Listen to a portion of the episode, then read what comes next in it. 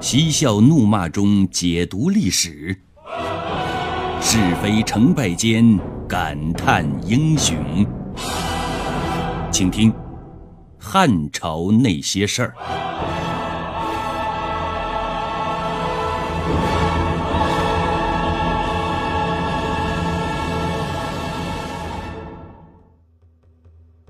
汉章帝刘达一边处理家事，一边苦恼西疆的那点事儿。我们都知道啊，西域还是有问题的。虽然刘达派出兵马救出了在西域的汉军，虽然最终以牺牲了几百人的代价，仅仅救得了耿恭等十六人的性命，但是无论如何，还是展现了汉朝的威风。于是乎。刘达马上召开了一次御前会议，讨论的主要问题有两个：一，是否撤销西域都护和务校尉；二，是否召尚在西域的班超回国。和前面几次商议一样，朝中同样分成了两派：主撤派和不主撤派。主撤派的代表人物是司空第五轮。不主撤派的代表人物是司徒鲍玉。在上一次和第五轮的 PK 当中，鲍玉笑到了最后。刘达最终决定派兵去西域救援。虽然最后只救出了十三人，但他认为值得。这次两个人依然是针尖对麦芒，公说公有理，婆说婆有理。结果左右为难的刘达也是皇帝难断国家事，最后只好出一道命题来考二位，题目是：怎样消除旱灾？这是有缘由的。公元七十六年的春天，京城洛阳还有兖州、豫州、徐州出现了大旱。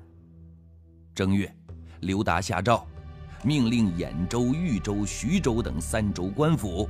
开仓赈济灾民，但效果没什么。借此机会，向他们提出了救灾策略。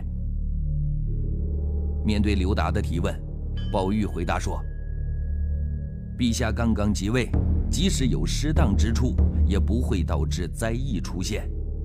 我先前曾任汝南太守，负责审理楚王之案，在当地拘禁了一千多人，这些囚犯。”恐怕不是全都罪有应得。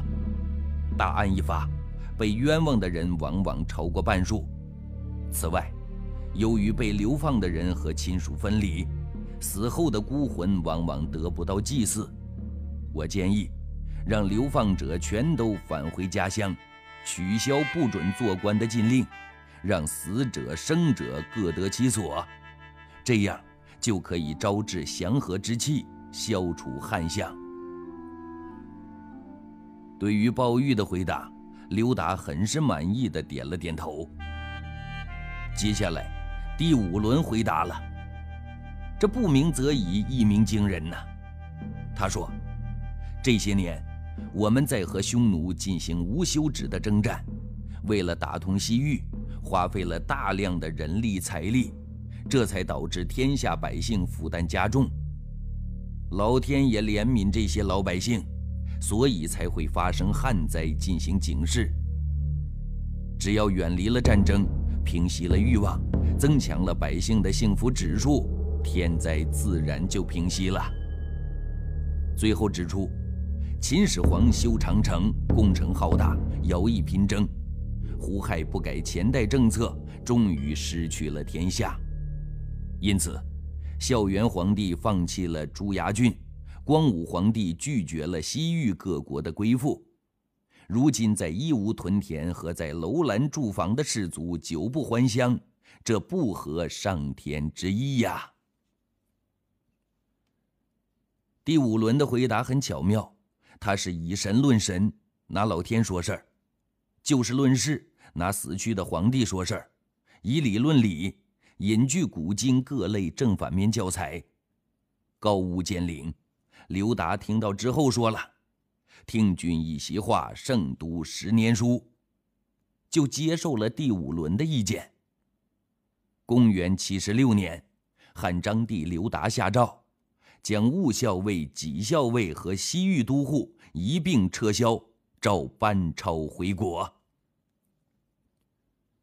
前面讲过，班超以独有的气魄，在西域力挽狂澜，接二连三地搞定了一些难剃的头，成功奠定了他在西域的至尊地位。在关崇等人战死。耿恭胜利大逃亡回国之后，班超成了汉朝在西域唯一的留守儿。此时他成了汉朝留在西域的星星之火，但处境也是相当的危险，随时都有可能被卷入万劫不复的深渊。现在，刘达的一纸召他回国的诏书，像一根救命稻草一般，回到了汉朝。班超肯定就化险为夷了，谁都认为这是天大的喜事。可班超就是班超啊，就像他几次三番在西域取匈奴使者首级，如入无人之境的英雄创举一样，他是特别的，是独一无二的。所以接到刘达的诏书之后，他是喜忧参半，居然陷入了两难的境地。喜着就不用说了，回去就可以捧着金饭碗享受荣华富贵，不用在这儿过着提心吊胆的日子了。有的是，多年来生活在西域，对这里产生了难以割舍的情谊，他甚至都在这儿娶妻生子了，早就把自己的感情融入在这里，把自己的根扎在了这里，不是说走就能走的。更重要的是，他是汉朝驻西域的钦差大臣，有和西域各族人民联合抵抗匈奴入侵的神圣使命。特别是耿恭撤回国之后，班超成了疏勒城的继守者，他以极少的兵力镇守疏勒城，与疏勒王构成首尾之势，抵抗求此、姑墨等国进行的进攻。坚持的时间比耿恭还要长。他接到诏书，肯定是五味杂陈了，走还是不走呢？这是一个问题。可是，在这个人生的十字路口上，班超最终还是选择了背起行囊，打道回府。原因很简单，皇命难违呀。但是班超不会料到。就在他准备启程回国的时候，疏勒国的百姓急了。他们对班超的离开感到恐惧，就派了一个代表去说服他。这个人就是时任疏勒都尉李衍。面对百姓的信任和期待，李衍也感到了身上的压力。于是乎，他充分发挥自己的三寸不烂之舌。对班超进行了最后的挽留。我们都知道，现在女人撒泼的制胜法宝，一哭二闹三上吊。李衍显然具有强烈的创新意识，到他这变成了一哭二跪三自杀。李衍首先进行了哭诉，说可以表达自己的情感，而哭着说话更能打动人。所以李衍用哭进行劝说，显然是有备而来呀。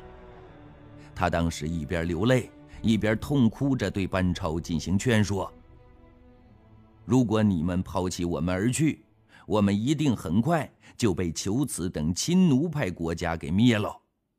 另外呢，我代表疏勒国上下全体军民，恳求你们这些远方的客人留下，只有留下。”我们疏勒国才有希望。可班超只是无奈的摇了摇头。眼看第一招失效了，李衍马上出了第二招，他扑通一声跪在班超面前。他一边跪还一边唱着：“我怎么就感动不了你呀？”班超又回了一句：“保重。”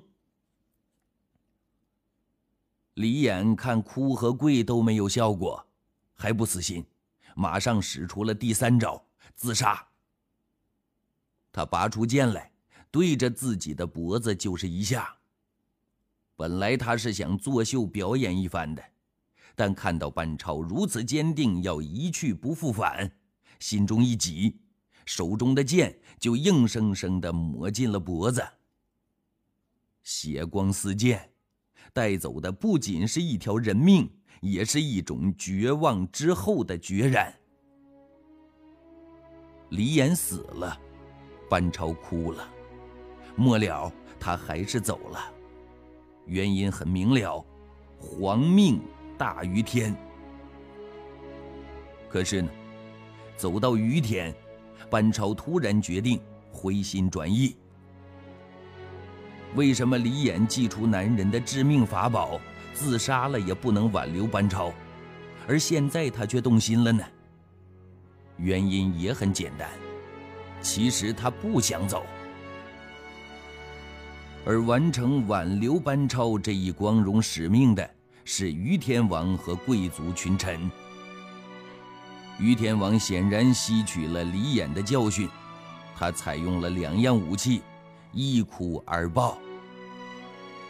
显然，对于心如铁石的班超来说，面对任何一个人，都已经可以做到无动于衷了。于是，这次他在哭的同时。叫上了贵族群臣，大家来了个集体痛哭。细心的朋友还会记得呢，当年王莽在亡国之际，为了力挽狂澜，还举行过大哭比赛。这次于天王和贵族群臣的集体痛哭，虽然规模略逊于王莽，但王莽的哭是表演，而这一次。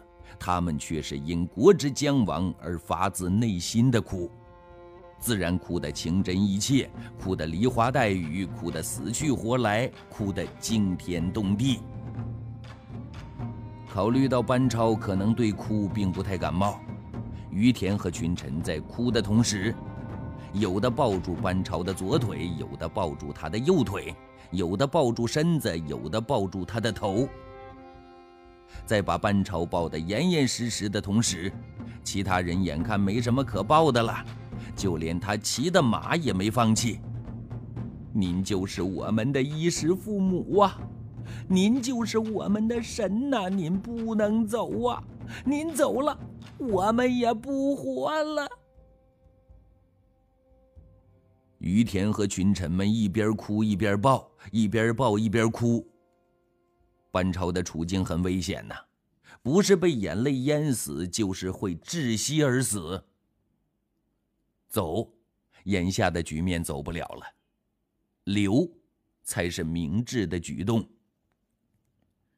再加上班超本身也想实现他原来的抱负，想到这儿，班超使出浑身的力气挣扎出来，大声喊着：“你们别再哭了，再哭就水漫西域了。”也别再抱了，再抱我这骨子就断了。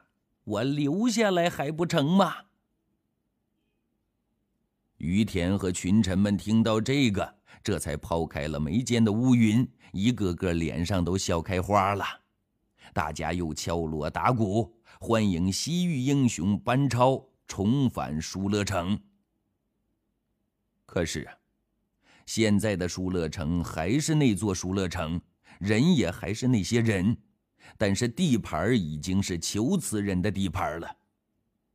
原来，都尉李衍连自杀都不能阻止班超远去，这让疏勒国人民很是悲伤，很是绝望，悲伤到了泪流成河，绝望到班超前脚刚走，疏勒国有两个城市后脚就跟着走了，一个向东，一个向西。他们向西投降了求此，并且美其名曰避免打击报复。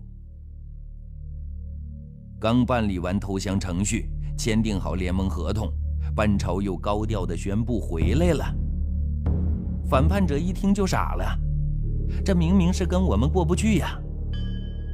就在他们还没有回过神来的时候，班超再次发挥英勇果断的特长。以雷霆之势开始亮剑，他手中的利剑出手，结果以吹灰之力就把疏勒城反叛之人来了个一窝端，然后带领疏勒国部队去摧毁叛军的军事联盟芋头国，结果以摧枯拉朽之势，斩杀了六百多殊死抵抗的人。做完了这两件事，班超还有一件很重要的事要做：写信。这不是一般的信，而是一纸回刘达的书信。信分为三个章节。一是向汉章帝说明了西域复杂多变的局势，提出了平西域、断匈奴右臂的战略意义；二是请求继续驻守西域；三是提出了以夷制夷的伟大构想，认为应当借助西域各国的力量，一举平定西域。刘达当然知道班超现在采取的实际上是将在外，君命有所不受的策略，但还是被班超的书信所感动。一是文笔好，二是情感真，三是内容实，四是寓意深。总之啊，班超在信中告诉刘达的就是：爱西域等于爱自己，抗匈奴、援西域，功在当代。利在千秋。京城所至，金石为开。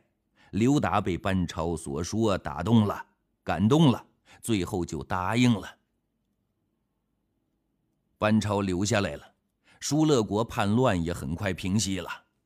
班超并没有小富即安，而是决心在西域干出一番大事业来，并且很快就付诸行动。公元七十八年，班超把目标瞄准在了北匈奴的鹰爪——姑墨国。班超之所以这样选择是有原因的：一来是姑墨国国都石城，地小人稀，属于易攻难守的地方，进攻这里没有什么风险；二是借着攻打姑墨国，达到杀鸡儆猴的目的。事实证明。班超的战略眼光，那不是一般的高，而是非常的高。他率领着疏勒、康居、于田、居米四国联军，大概一万多人，浩浩荡荡地进攻姑墨国石城。结果，班超再次延续了他在西域战场上的不败神话，很快就攻破了姑墨国石城，战利品是敌人的七百颗头颅。轻松搞定了姑墨国，班超信心大增，雄心大起，欲望大涨，决心彻底平息西域三十六国的叛变和动乱。可要实现这样的宏伟蓝图，光靠自身实力和空借西域既得势力是不行的。于是呢，班超在把战略目光放眼整个西域的时候，却把战备目光转向了国内。他又开始上书，就是增兵。增兵呢，你得有几层意思啊？班超在奏书里说了：先帝想要开辟西域，造福百姓，这才一边北伐匈奴，一边安抚西域，效果很明显。鄯善、于田很快归附于我大汉王朝。居米、沙东、疏勒、乌孙、康居等国。也都愿意归附汉朝，这给了我们在西域立足的巨大资本。现在秦奴派只有求辞、燕齐和莎车等少数几国，这里边求辞的实力最大。只要搞定了求辞，其他的小国不在话下。我虽然是个小小的势力，但却一旅孤军镇守疏勒整整五个年头了。非常了解这里的情况，熟悉这里的地理特点，洞察各国之间的恩怨情仇。我问他们成国的大小，都说依靠汉朝就像依靠蓝天一样。古人云：“借力打力，以柔克刚”，是武学的最高境界。现在，我们应该采用夷狄来攻打夷狄的策略，要搞定求此。我们可以采取狸猫换太子的战略，扶持求辞世子白霸做求辞的国王，以骑步兵兵数百送他，跟其他国家联兵进行逼迫，一年之内，求此就会不攻自破，求此王就会束手就擒。与此同时，再用离间计对付燕齐和刹车等反叛国，平定西域，指日可待也。而我呢，很想学张骞那样，委身于旷野之间，忍辱负重，踏荆而行，为大汉开拓西域，斩断匈奴之右臂。